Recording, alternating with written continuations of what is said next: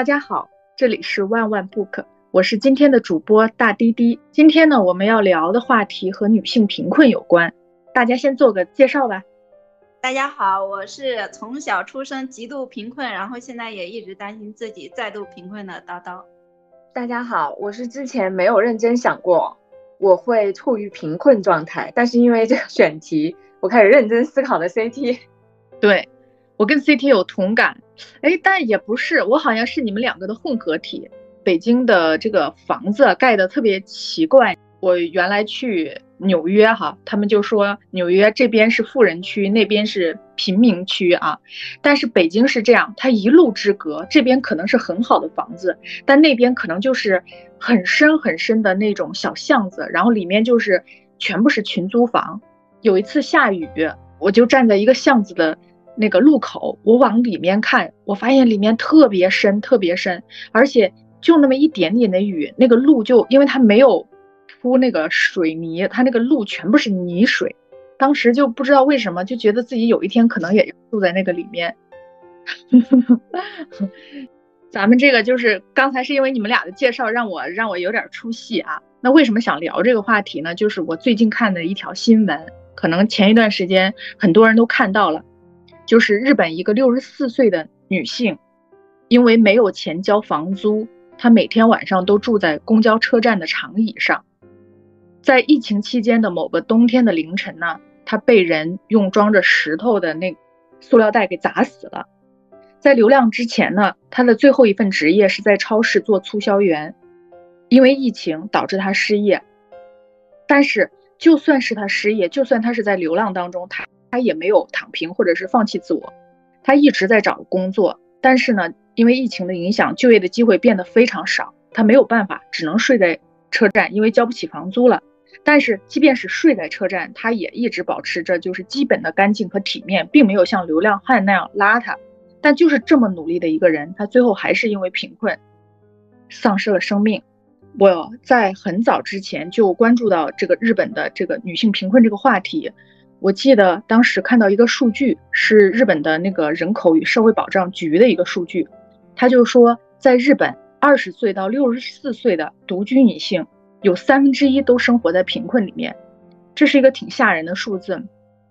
然后他说，在这个女已婚的女性当中，有百分之十是贫困状态，也就是十个已婚的女性有一个就处在贫困状态。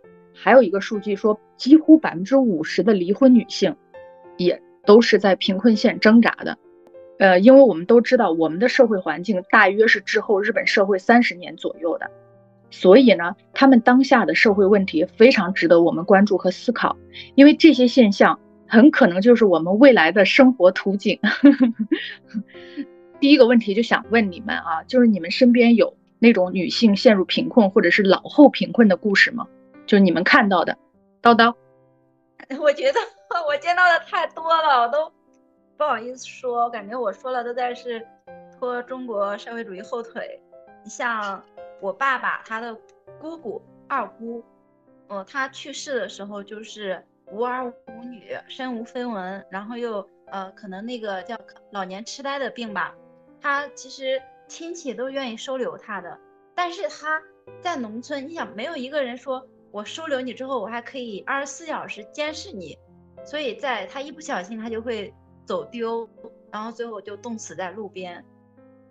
他是一个比较严重的特例，但是像他这样的没有保障、没有金钱、没有人照顾的老年女性，在农村是非常非常普遍的。对，其实我们中国的这个贫困问题被遮盖了，咱们中国早就脱贫了，我们早就宣布我们脱贫了。那那我就想，这发达资本主义国家日本怎么还有这么多人都在贫困当中呢？我真的是深深的不解，你知道吗？这里面一定有一个国家说谎了，要么是我们，要么是他们。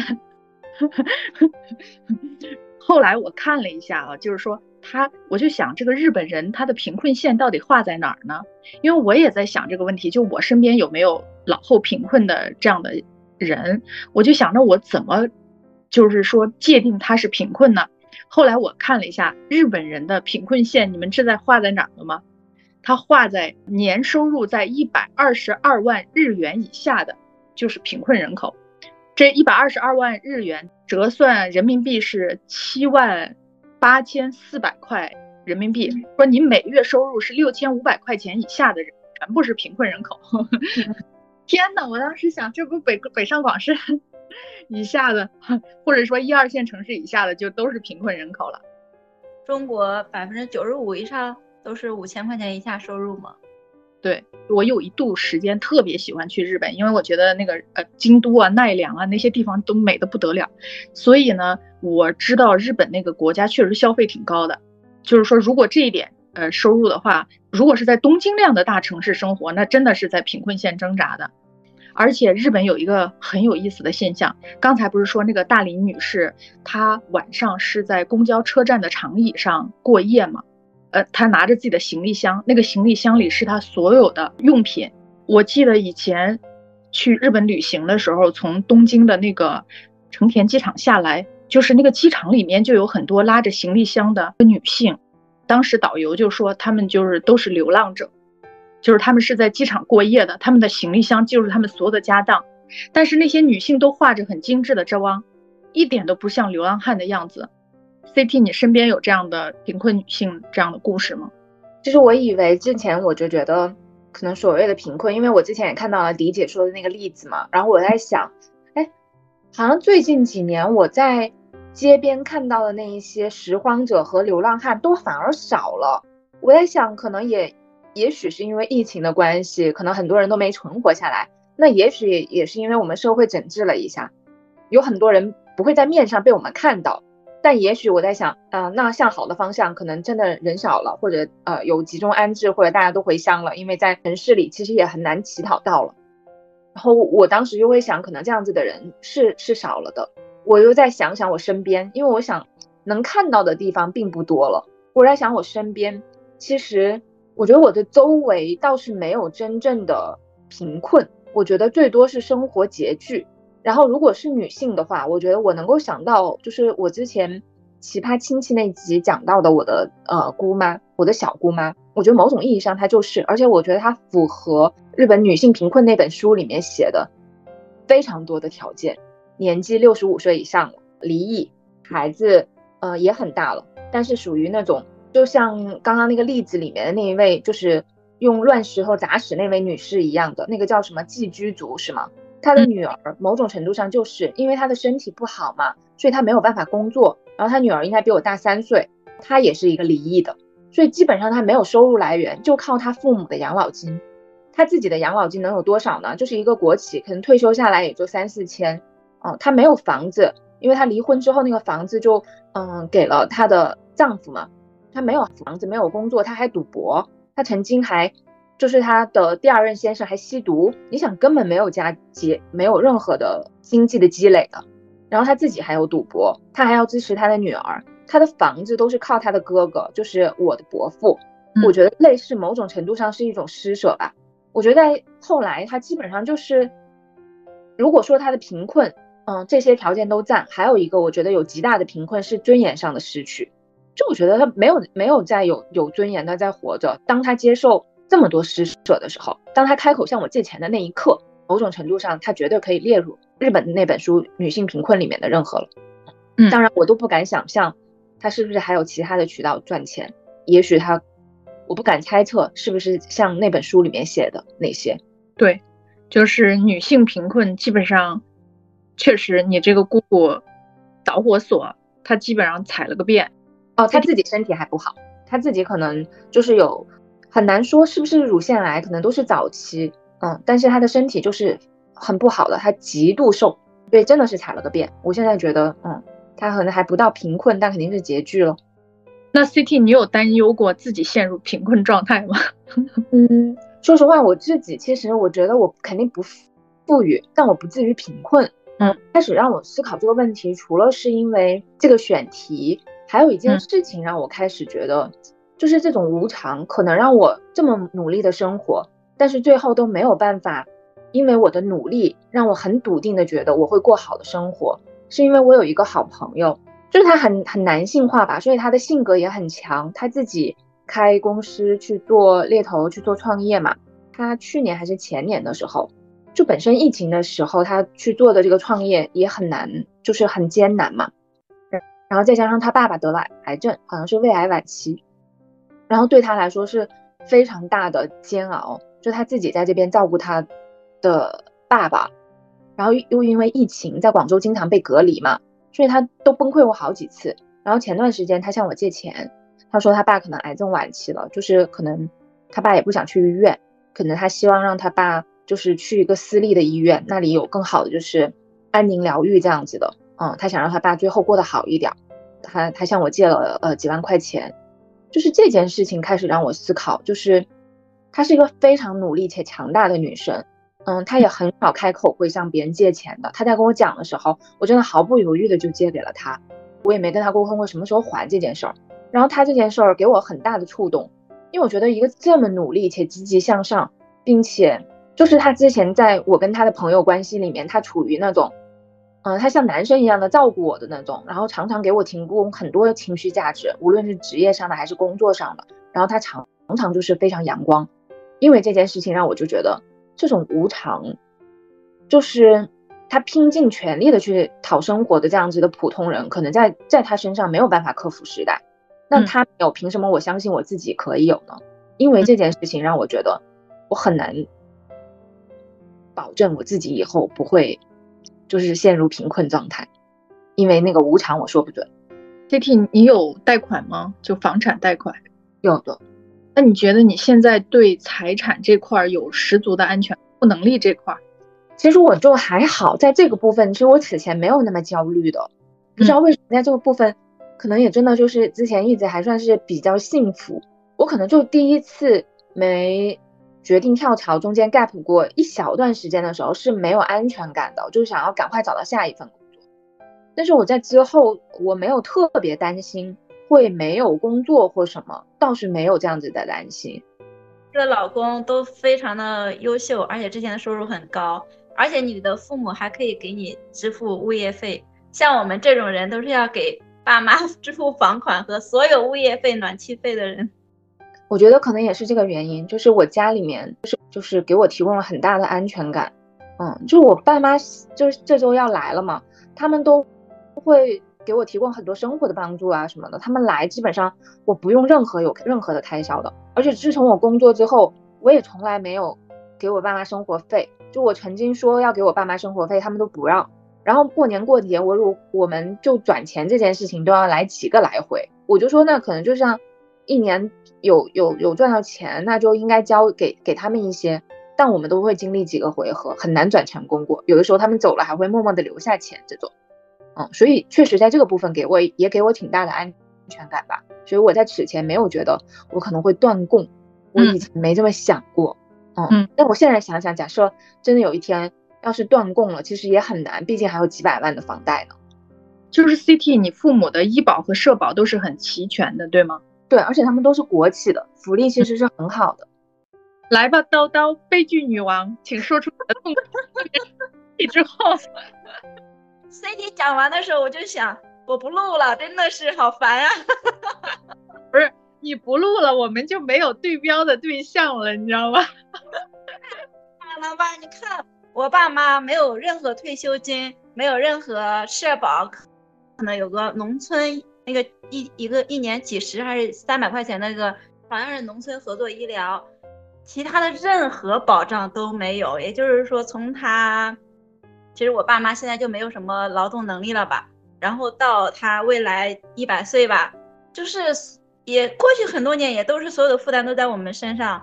他买房子、买车子、生活费，然后逢年过节人情往来。呃，然后如果他去我姐那里，那我姐会帮他订机票。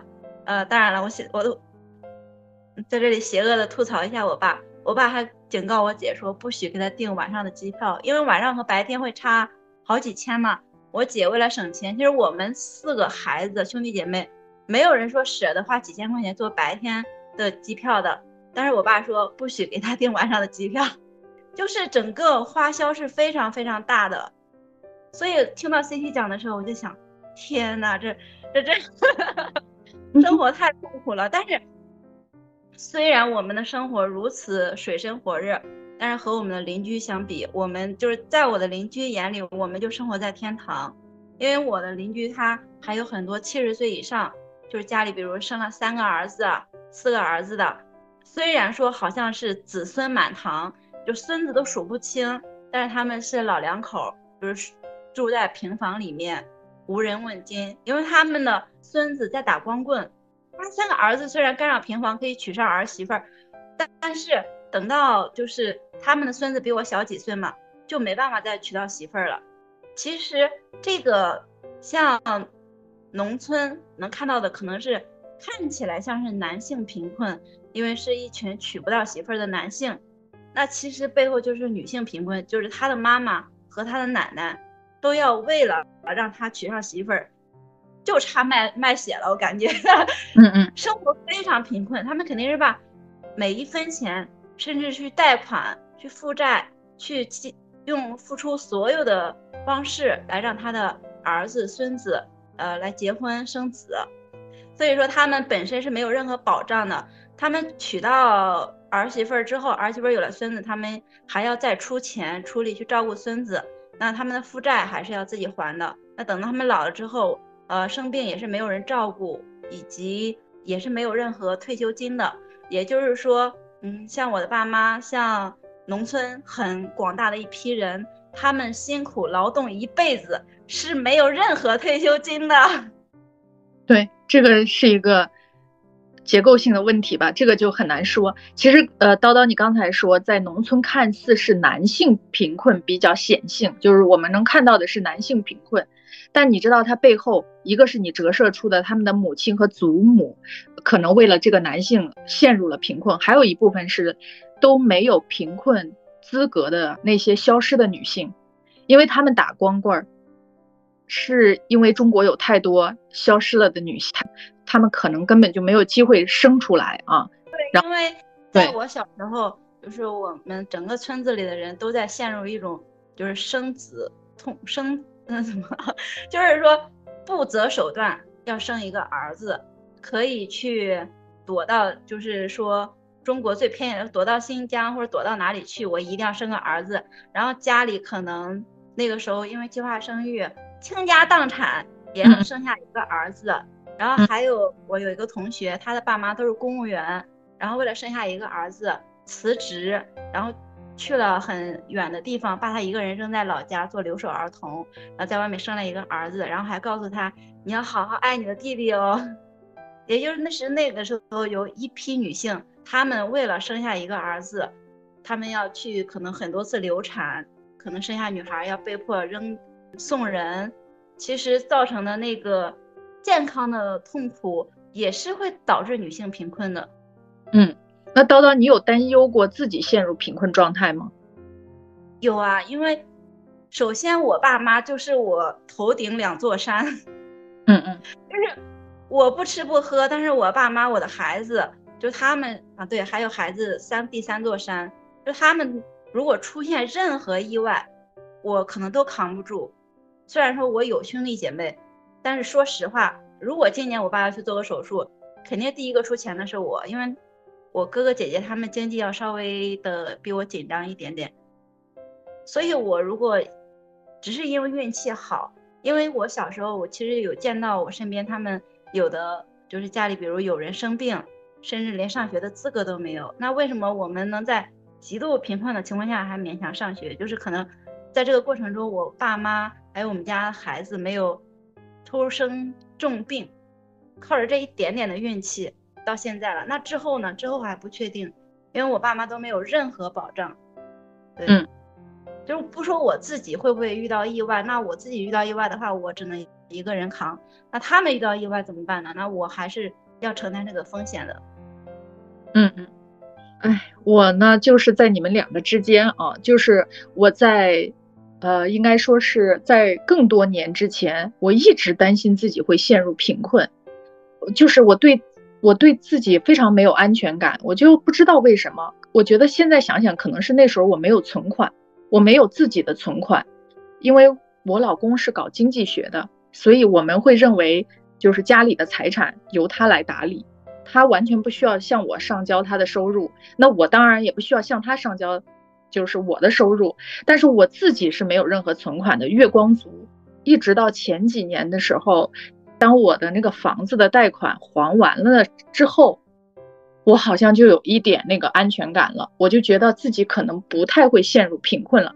但那时候我依然没有存款，直到前前几年我都没有存款。但是那时候我对自己的资产是有安全感的。后来在这两年，我又开始进入了一个新的阶段，就是我开始有存款了，我有意识的存款和减少自己的支出了。然后这是第一点。第二呢，呃，我发现就是人生有很多很多的风险，那个风险我发现自己的存款是抵御不了它的，但是房产可以抵御它啊。嗯，但是呢，你不太会轻易的去，就是把房子卖掉。后来我就发现了保险这个东西，就 恶之前不是跟你们说过吗？我就恶补一顿呢，这疯狂恶补啊，把各种疾病、意外、乱七八糟的保险全部买了。买了之后呢，就稍微有一点安全感了。但是呢，在这疫情这三年，我感觉我又没有安全感了，因为我我身边在这两年面临不能说破产吧，我觉得生活水准大为下降的朋友挺多的。第一类是就是创业做生意的这一类，他之前可能生意状态很好，都是住的都是别墅啊，然后豪车呀，孩子都在国外留学呀。而且一般都还是两个孩子，留学国家还基本上是以英美为主的，这个负担是特别特别大的，我都没办法替他们细想，我想想都头大，因为这一年的支出，光两个孩子的学费就是要上百万的，这怎么应付呢？还有一类就是房贷，因为像我这个年龄在北京的，基本上都背着几百万的房贷，那每个月的还款金额是挺大的，如果其中有一个人失业了，另外一个人的压力会很大。所以呢，我觉得我又有陷入那种不是很有安全感的状态。我想问你们第二个问题，就是你们如何看待引发女性陷入贫困的原因呢？我自己先说一点啊，我是呃前一段时间看这个《东京贫困女子》那本书啊，在前言里面也说了，第一个就是让一个女性会陷入贫困的，第一个就是她的原生家庭。啊，她的原生家庭不单不能给予她资源，反倒是吞噬她。然后第二就是她的婚姻啊，她在婚姻里遇遇到了她的丈夫，要么是她因为进入婚姻，她就不工作了啊，她就把她所有的精力和资源投入到这个家庭建设上了。还有一点是她的丈夫在外面赌博，呃，创业破产等等，就是这个家庭的风险。然后第三呢，是因为这两个原因导致的心理或者是。身体的疾病就是因病致贫，反正在那个书里，他采访了四十七个女性，全部是这些原因。当然，这些原因它背后有个很宏大的背景，就是当时日本的经济进入一个滞胀的阶段，就是机会也变少了，家庭的收入变少了。然后，如果他这个时候不管是他的心理生了疾病，还是心理生了疾病，马上陷入贫困。而且这些女性并不是像刚刚才高叨叨说的，就是她是农村的。或者是她没有很好的学历背景，呃，她没有很好的能力，这里面的人的背景，东京大学的、京都大学的比比皆是。还有就是，我记得有一个女性，她的丈夫是外交官，非常体面的家庭背景，但是就说破产也就破产了，说陷入贫穷也就陷入贫困了，就是摇摇欲坠。因为我看的时候特别有同感，我现在的生活。其实成本挺高的，我维持我现在的生活。首先呢，我已经多少年没坐过公交了，就是你这么话说起来很矫情啊。但是真的，如果让我坐一次地铁和公交，我真的会觉得很，就是耗能量。对，我今天开车加油又花六百多块钱。你看，你会觉得，哎，那你你就怎么，你这不是矫情吗？你你将来有一天你就是没法开车了，你就是付不起那个油费了，你就是养不起你的车了，那你你就坐公交和地铁会怎么样呢？会死吗？但是不会死，但是你会觉得你自己贫困了。还有就是，比如朋友身边的，他们读国际学校的，那一年支出三十万左右吧。我我没有我没有说更很好的国际学校啊，就一般的北京一般的国际学校。那你让他上公立学校？每学期的学费是八百块，他会觉得那他就是陷入贫困了，他的孩子就是因他致贫了，所以就是那个大家就是对那个贫困的状态的定义和想象是不一样的。你比如说我女儿，她现在就在公立学校，她可能不会觉得她在这儿是贫困，她觉得每天生活非常丰富开心。所以就是人就是没有落差，没有对比物，就会就会就会没有痛苦。导导，你说呢？你觉得引发女性陷入贫困的原因，或者最有可能让你陷入贫困的原因？如果是说最有可能让我陷入贫困的原因，那可能是健康吧。可能一旦面临健康问题，那自己就成为了一个负担。我承担不出我自己，那谁来承担我呢？嗯，所以我在小心翼翼的 呵护我的健康。其他陷入贫困，我之前有遇到过一个三十多岁的女性吧，她在县城里面，然后她跟我说，他们一家三口的收入总收入是一千五百块。当时是在一群人面前，我就很震惊的，我问她，一千五百块怎么支付一家三口的生活费用？然后其他人就。就很震惊的去批判我，就说你怎么能公开去问这个问题？你在伤害别人的自尊。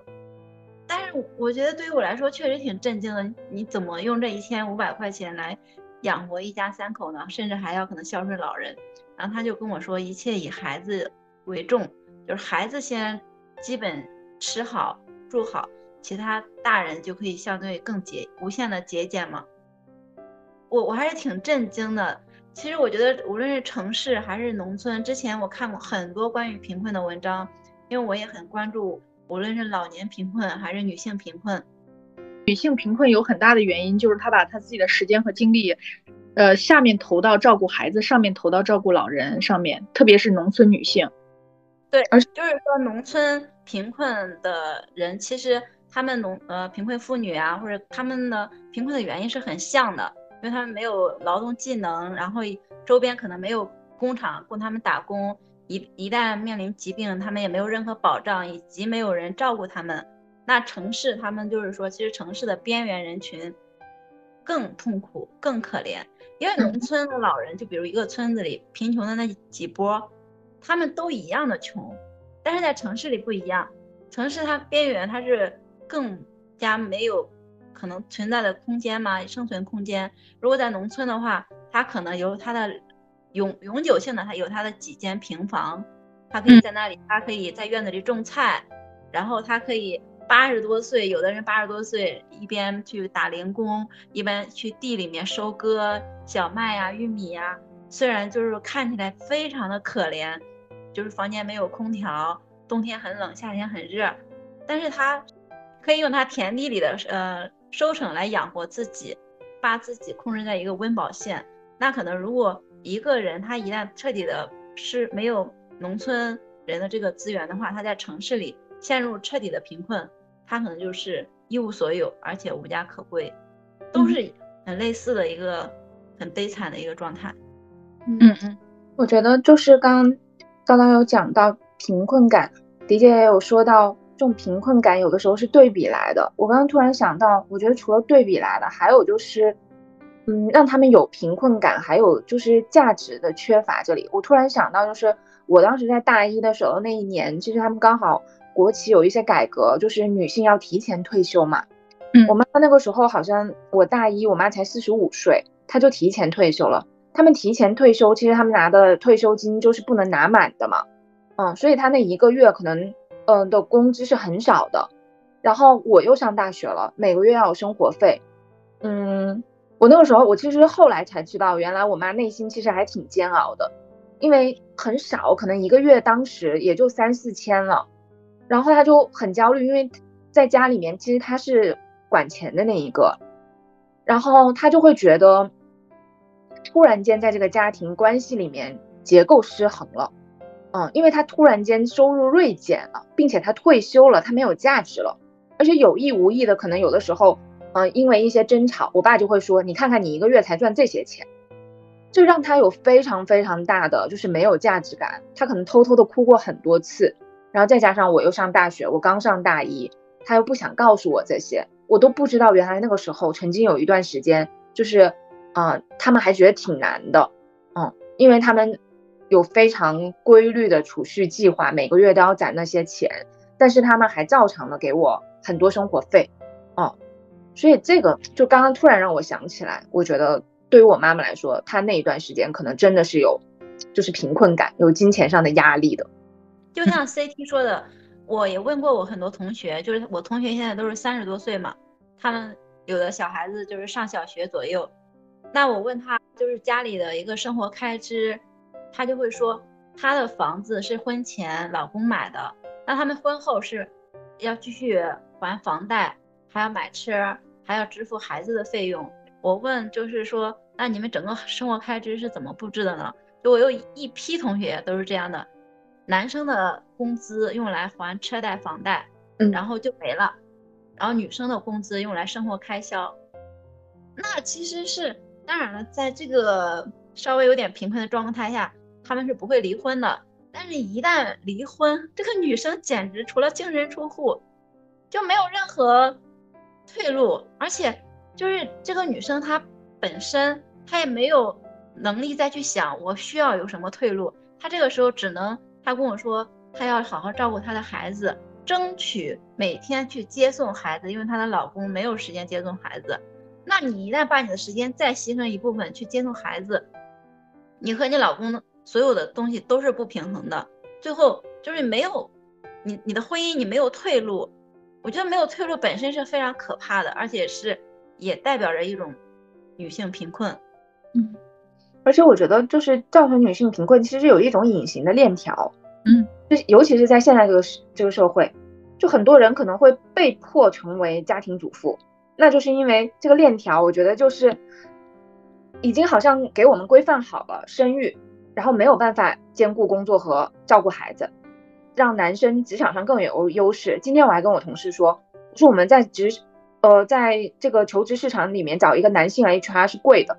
我说那是因为男性 HR 更好吗？我说肯定不见得，并不是我对男性有偏见，是因为他少，他就贵，而且麻烦。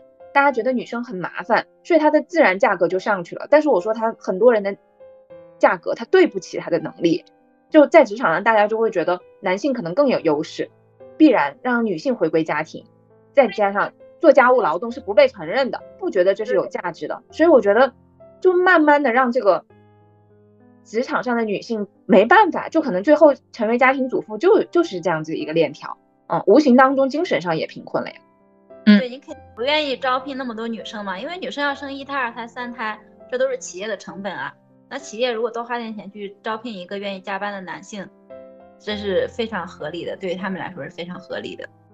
而且在这个管理者的头脑里，他不只是说，在他眼里，女性不只是生一胎、二胎、三胎，还有就是他要为家庭付出更多的精力。他觉得我雇佣了一个男性是一个我雇佣了一个百分之百的人，但我雇佣了一个女性，我只雇佣了百分之五十的人。老板都不想做亏本的买卖，而且就像我身边。可能九八五毕业的男生，他也会说，那我结婚之前我会准备一套全款的房子，然后结婚，两个人的收入其实收入一大批人收入应该是不高的吧，就是比如说一万块钱左右，那两个人如果收入是这种平等的话，他们后面可能就大部分都用于生活开销了。那如果他们要离婚的话，女生就是净身出户啊。但是很多就是你真的爱一个女生，你会这么不为她考虑后路吗？如果两个人没有后路的感情，一点都不纯粹。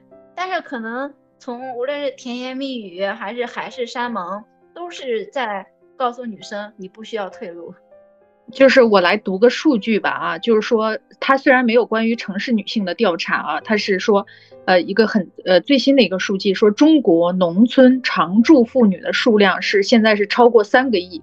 哎呀，我对这个数字真是感到有点、有点、有点超出我的意料啊！我没想到这么。他说，这个留守妇女就是自己在农村待着的妇女啊，然后数量接近五千万。呃，这部分人是被边缘化最深的人群，他们的收入很低，超出我们的想象。然后一项调查显示，他们留守的原因大部分是因为要抚养孩子，这个占百分之六十一；另外一个原因是要照顾老人，占到百分之三十二。而真正因为自己的原因想要留在农村的只有百分之六。留守女性主要不是为自己留守，而是为家庭留守。这一部分留守女性不仅承担着大量的无报酬的护理工作，还要负担繁重的农务工作。她们照看护孩子和照顾老人所花费的时间，要占据他们每天时间的百分之五十以上，而他们的劳动价值没有市场化，得不到任何承认，手边几乎没有可以自由支配的资金。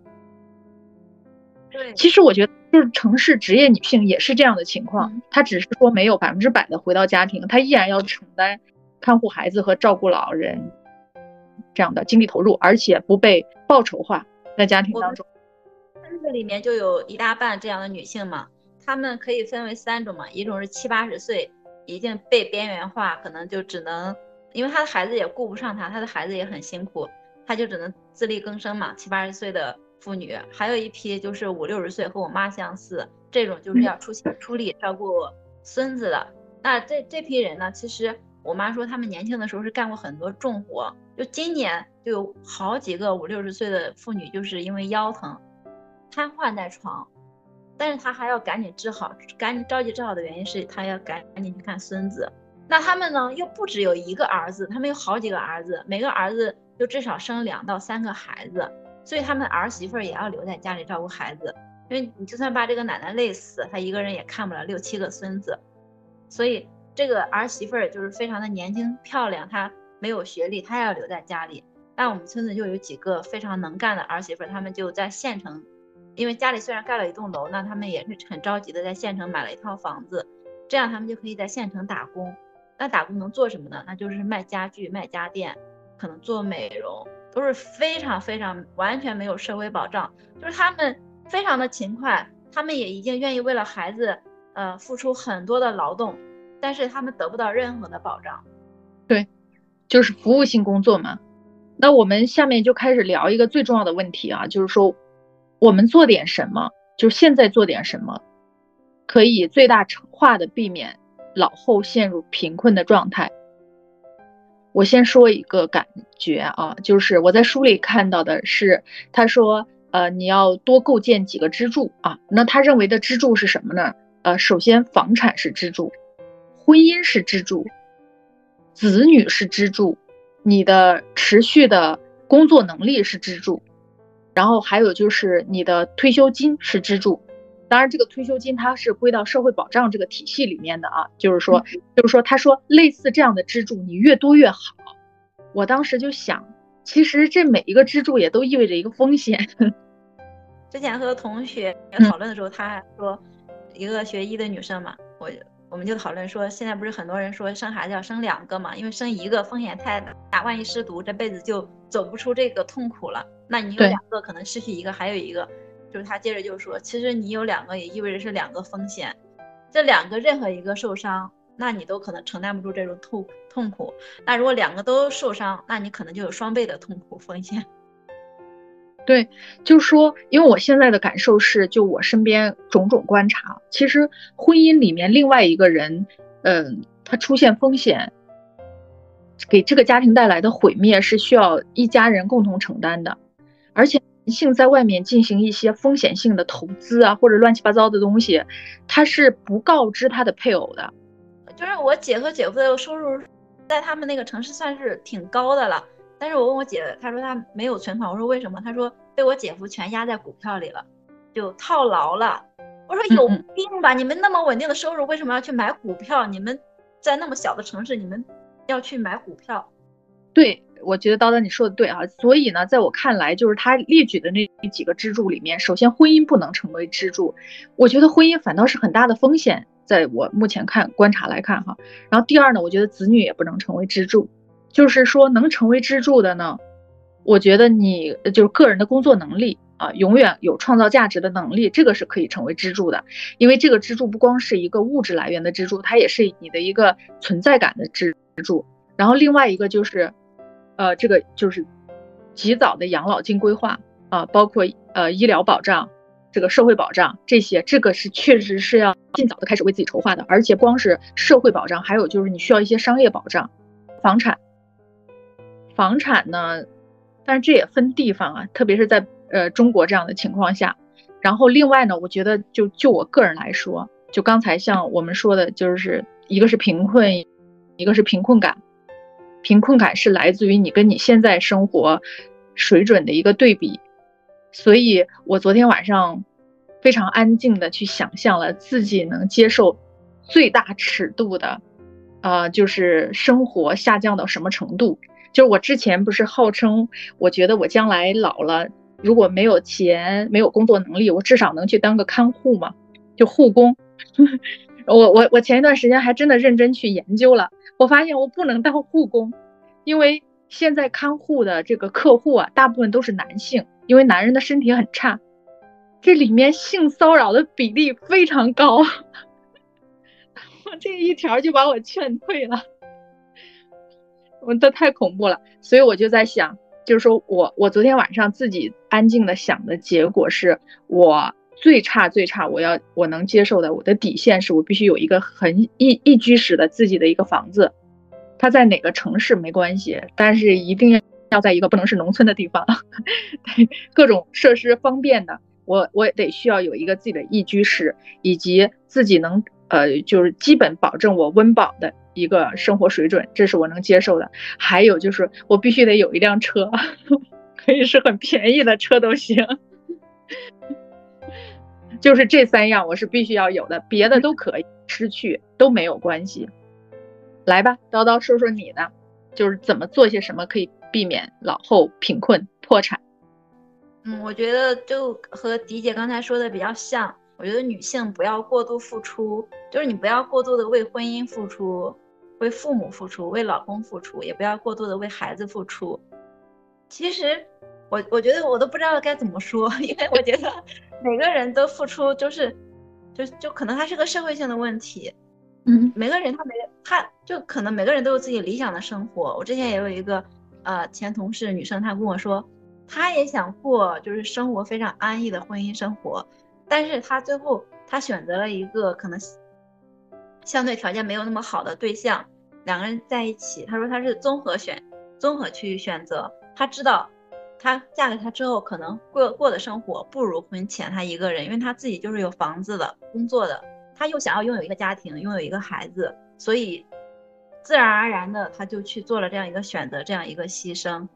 那其实我们再去提醒一个女生，她去少去付出。其实不是说我要去少为他们做什么，其实是你自己生活好了，他们自然也就好了。你有了保障，你的收入高了，你有了自己的不动产，那你身边的人不可能过得太差的。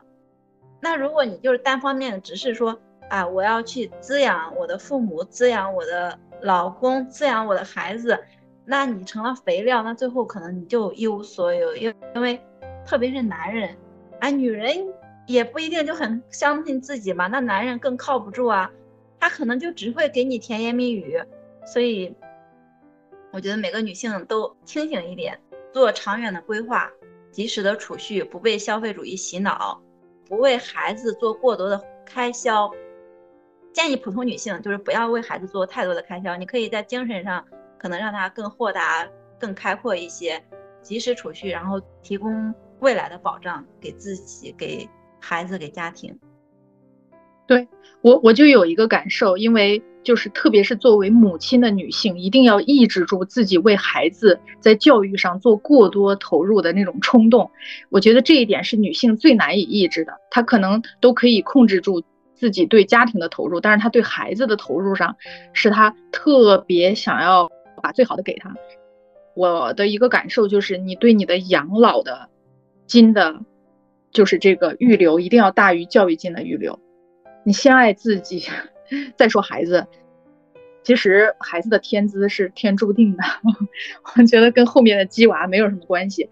我记得前两天咱们群里发了那个，就是什么，他们七百万买了海淀的老破小嘛，没什么用。就是我们如果是旁观者看，真的觉得他疯了。但是我知道，啊，那些家庭觉得自己这个笔投入是非常值得的。在教育上的投入怎么都不为过，对对，要抑制住这个冲动，特别是女性。如果你的家庭注定要为孩子，必须要为孩子做巨大的教育投入，请让那个男性投入。啊，你在精力上已经投入很多了，让那个是吧丧偶式育儿的爹来投入吧。你把自己的养老金筹备好，把自己的保险买好，特别是商业保险和商业养老险买好，这是最重要的。嗯，是的，毕竟孩子延续的不是你的香火，是他的香火，是吧？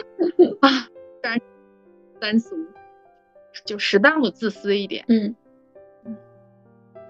CT 呢？嗯，我觉得我当时在想这个问题的时候，我在想它引起的原因是什么？哪些是我能解决，哪些是我不能解决的，我就祈祷一下。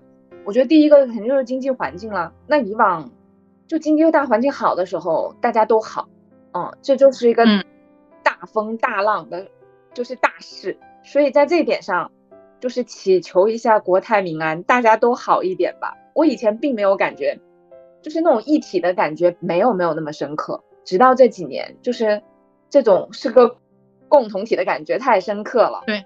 然后第二个，我觉得就是原因就是社会结构，就很多时候看起来以前我其实不那么相信这些问题是结构性的问题，或者我并没有看到这件事儿，但现在越来越觉得这个根本不，很多时候贫困不是个人的问题。我之前都会觉得，嗯，是不是他不努力，是不是他或努力的方法不对？现在我就觉得，很多时候再努力也没有用，因为他就根本不是个体能够解决的一个问题。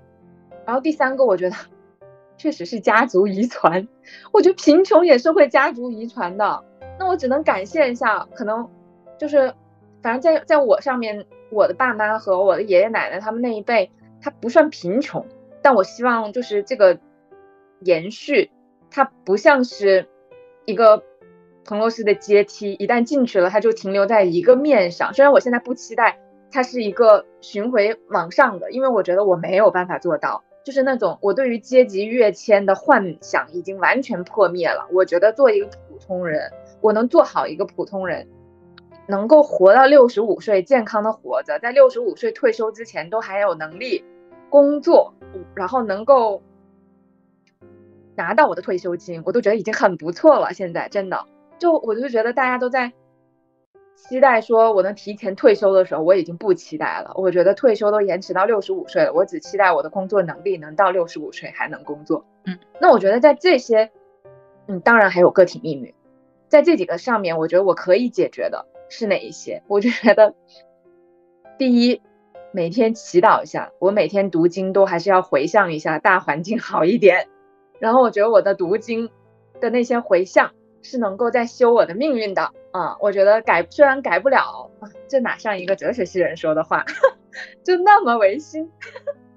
然后哪怕哪怕改不了，但我觉得我可能某种程度上也在积累善缘吧。嗯，嗯在个体命运上，是的那这些是我可以做的一点点努力吧。还有就是，我觉得年轻的时候，虽然我相信它社会结构是呃个体的努力并没有解决什么问题，但我还是相信年轻的时候能努力一点儿是是一点儿吧。我觉得这个努力是也让自己的工作能力上的，你能保证你能工作到六十五岁，不会提前有什么意外让你你没有这个工作能力了。对，嗯，所以为什么前段时间我确实因为就是 AI 的发展还是有一点点焦虑的。那我就觉得起码我不管怎么样，我还是要先学习那个是啥吧。然后第二个就是活得更健康、更随心一点吧。嗯，就接受最重要的，确实是我之前在朋友圈发的，就是大风大浪经过过那个的士司机他跟我说的，他很经历过大风大浪，他觉得在真正的时候心态是特别重要，他可能真的就是你的最最后一根稻草。所以我就觉得，那你能够保证你活得更开心、更随心一点，让你的心量的弹性更大一点，就算你跌到那个时候了，你能撑得住吧。第三个就是，我确定要孩子，那我就让在这之前做的准备是让我生出的孩子健康一点儿，因为我觉得这可能是最大的一个不确定性。还有就是想办法保证我父母和我自己的身体能够健，这些是可能致贫的原因，都是因为家里面的人，就是迪姐说的因病致贫。嗯，我觉得这是最大的无常。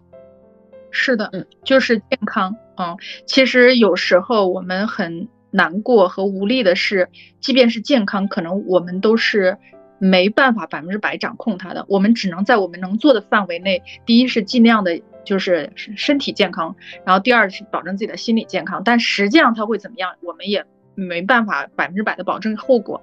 刚才说那个 CT 说贫贫穷，呃，富足都是家族可以延续的。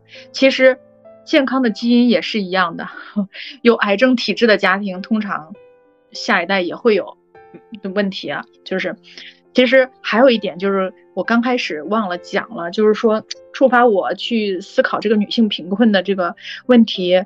呃，还有前两天跟我的一个朋友的交流，哎，我真的听了非常唏嘘啊。就是他呢，嗯，他家庭非常，其实非常富足。他北京在北京，然后呢，在海淀区有一套房子，在郊区北京的郊区有一套别墅。海淀区的房子呢，呃，是大平层，没有贷款，别墅只有少量的贷款。然后女儿在国际学校，老公非常体面的工作，这听起来就是典型的一个中产家庭。唉，她老公做。呃，投资股票，上杠杆，嗯，然后呢，她完全不知道，到最后是因为，呃，他就是要借钱各种补洞，最后实在没办法了，才跟呃我这个朋友说的，他们所有的欠款大概合在一起是一千七百万左右，嗯，天啊，他我不知道这个投资上杠杆是一个什么样的概念啊。反正就是大概一千七百万左右，他把海淀的那个房子，全款的房子卖掉，嗯，可能将将够补上这个坑洞。但是呢，咱们现在也知道，就是房子现在不是那么好卖啊，因为是你听起来它其实是有价无市嘛。那就算把这个房子卖掉，他们要住到郊区去吗？因为他们都还在工作嘛，孩子还在上学。他郊区是有个别墅，但是郊区就算有别墅，他那个房价也远远比不上市区的那个价格贵，而且关键是你不太会去住在那个地方，而且他住当时买了也还没装修，他现在连他说如果是这样的情况，就是连装装修的钱可能都没有，因为她老公现在就完全没有存款，就钱全部都还款，然后还还全部还完之后还有这么多的一个就是欠款额，所以我觉得就是在一夜之间。你说这种队友，他是不是猪队友啊？我觉得这就是典型的家庭风险，太恐怖了。好了，这是又说了一个故事啊。你们理想的老后的生活画面是什么？叨叨你呢？其实我一直都有一个恐慌，一个是贫困潦倒，一个是疾病缠身。所以我理想的老后生活，首先是。健康，其次就是不要那么劳累嘛，但是也不能完全休息。就之前提到的做二休五，我觉得还挺好的。嗯，做二休五里面那个作者他是做的是护工的工作，你这个我不能接受。他是他每每他每周有两天去一个老先生家给他做护理。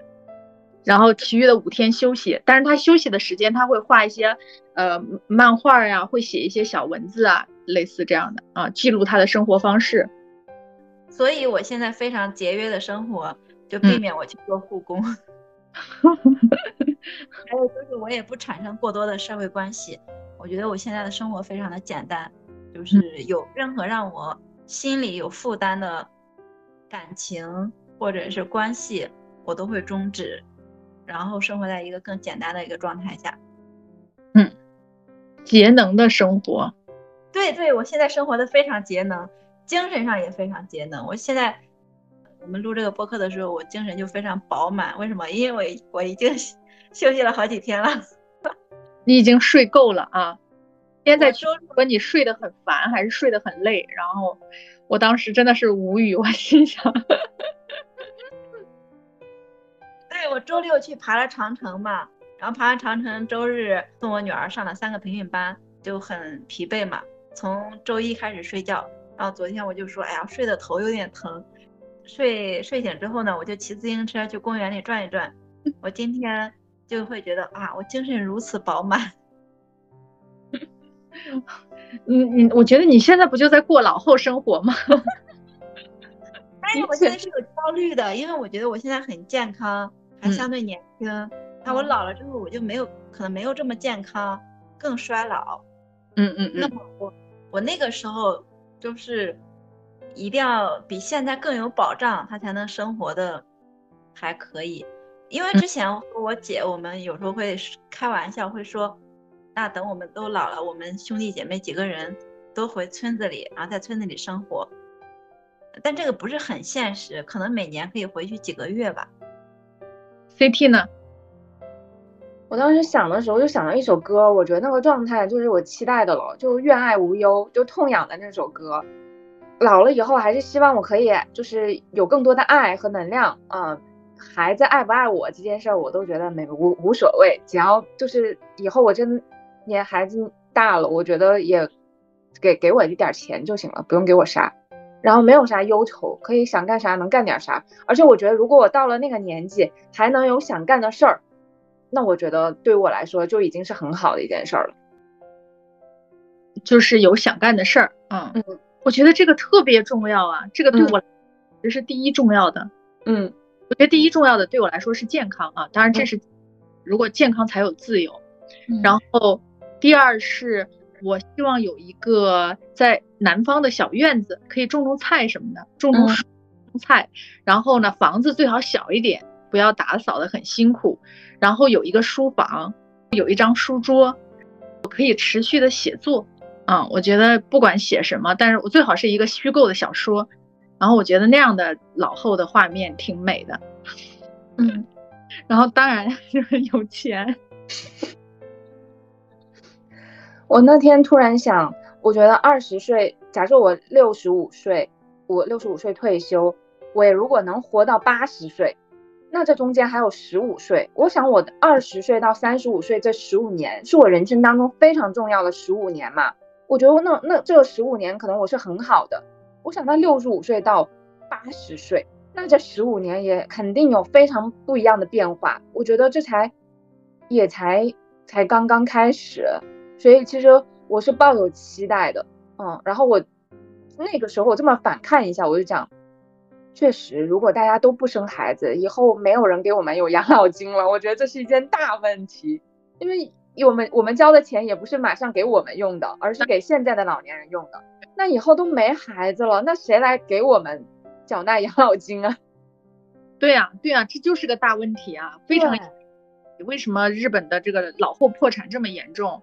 嗯，我们将来很真的非常有可能会面临这种情况，然后房产泡沫也会很严重。你想，东京都房产泡沫了，那些人房产大量的，呃，就是它叫横盘，就是没有人买，嗯，交易。那和更何况这个叫，就是中国的这些城市，我觉得北京都有可能，也北上广深的一样有可能产生这种情况。但这个咱们就就不说它这些了。就是，其实我刚才就提到如何避免女性贫困的时候，我最想说的就是不要轻易结婚，不要轻易生孩子，然后千万不要多生孩子。孩子越多，女性越贫困，除非你原生家庭或者是说各种支持非常的充沛，要不然的话，像嗯像特别是我妈这一代，我妈只有一个儿子嘛，所以我妈的生活还过得去。我们村子里其他人都是有两个儿子以上的。在我小时候，他们是非常自豪的，经常会跟我们家炫耀说他们家生活多么的优越。然后现在他们就每天，就是在几个儿媳妇儿的指挥下呼来喝去，生活的非常的贫困。就是因为他们的儿子又生了好几个孩子，这几个孩子的开销他们要负责，他们还需要去照顾。我觉得对于一个女性来说，如果她多生孩子，真的如果没有娘家没有各种依靠的话。光靠他自己太容易陷入贫困了。对对对，这这是当然的。然后还有一点就是，刚才 CT 的美好画面和我的美好画面里面都没有考虑。第一是给父母养老，就是当我们到那个年龄的时候，大概率父母已经就是说实话卧病在床了啊，就是他是离不了人的，这是大概率的可能。然后第二个可能就是我们一定要抑制住去给孩子再带孩子的冲动。就是因为前两天我就在算，我每天掰着指头算，我女儿大概还有几天倒计时上大学离开我，然后我就彻底的变成一个单身女性，自由自在，爽死了。然后我那天一算，哇，日子又短了很多，我就很开心，我就合不拢嘴的向她，跟她说，哎，你看再有这些天，你就要拜拜了，咱就各自远走高飞。然后他说我远走高飞，你远走高飞什么呀？到时候姥姥姥爷，嗯，再有几年这不八十了吗？你们不住在一起吗？因为我当时有一个非常美好的想象，我就跟他说，因为我现在住的房子呢是呃三个卧室，开放式厨房，然后中间是一张大书桌，大书桌的旁边连接了一个书房，这是一个通的，一个我一个非常一个通的通道，就是厨房、书桌和书房。我说我就很希望跟年轻人在一起，虽然你跟拜拜了，但是我希望跟陌生的年轻人在一起。等你拜拜之后呢，我就打算一个人住在这儿。我自己住一个小屋，剩下两个小屋我准备租给两个年轻人。然后中间的大通道呢是我们的公共空间，我们可以在那儿聊天说话或者什么的，偶尔去旅旅行。然后年年轻人还能帮我看看家什么之类的。然后我还收他们房租，我这就变成资产啊，让他为我打工。然后他说，嗯，不是，到时候姥姥住一间，姥爷住一间，你跟他们养老。有道理。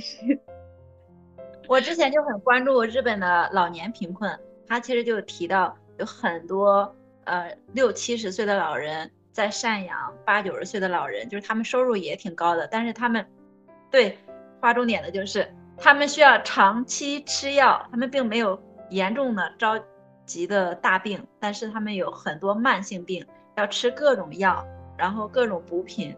就基本上把他们的养老金就是看着也不不少，但是养老金也花完了，就是可能六七十岁赡养，因为以后的我们国家的条件也越来越好嘛，那以后的老年人就是越来越多，那可能会有越来越多的老年人需要赡养他们的父母。对啊，北京的平均寿命已经超过八十岁了。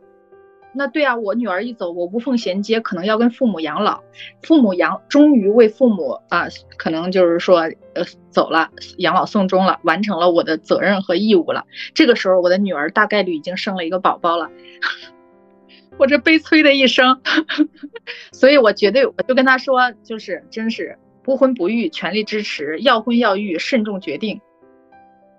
因为迪姐的女儿非常优秀嘛，其实。呃，还有很多，就是说，可能因为结婚就陷入贫困，但是中国人的传统思想，即使结婚陷入贫困，他就是贷款，他要结婚，他就是一家人都去贷款，他也要生孩子。女性她是舍不得她的孩子那么受苦，她就会自己牺牲进去。对，好吧，这是现实的一面，那个是理想的一面啊，都能有美好的生活。那我们今天的节目就到这儿吧，欢迎大家在小宇宙、网易云音乐、荔枝 FM、喜马拉雅等平台搜索并关注我们的节目，也欢迎大家通过留言、评论的方式与我们互动，和我们聊一聊你对于免于贫困或者是老后破产有什么想法。我们呢会送出一本《东京贫困女子》，让我们守护好我们的身体和心理的健康。守护好我们学习和工作的能力，永远和贫困无缘。拜拜，拜拜。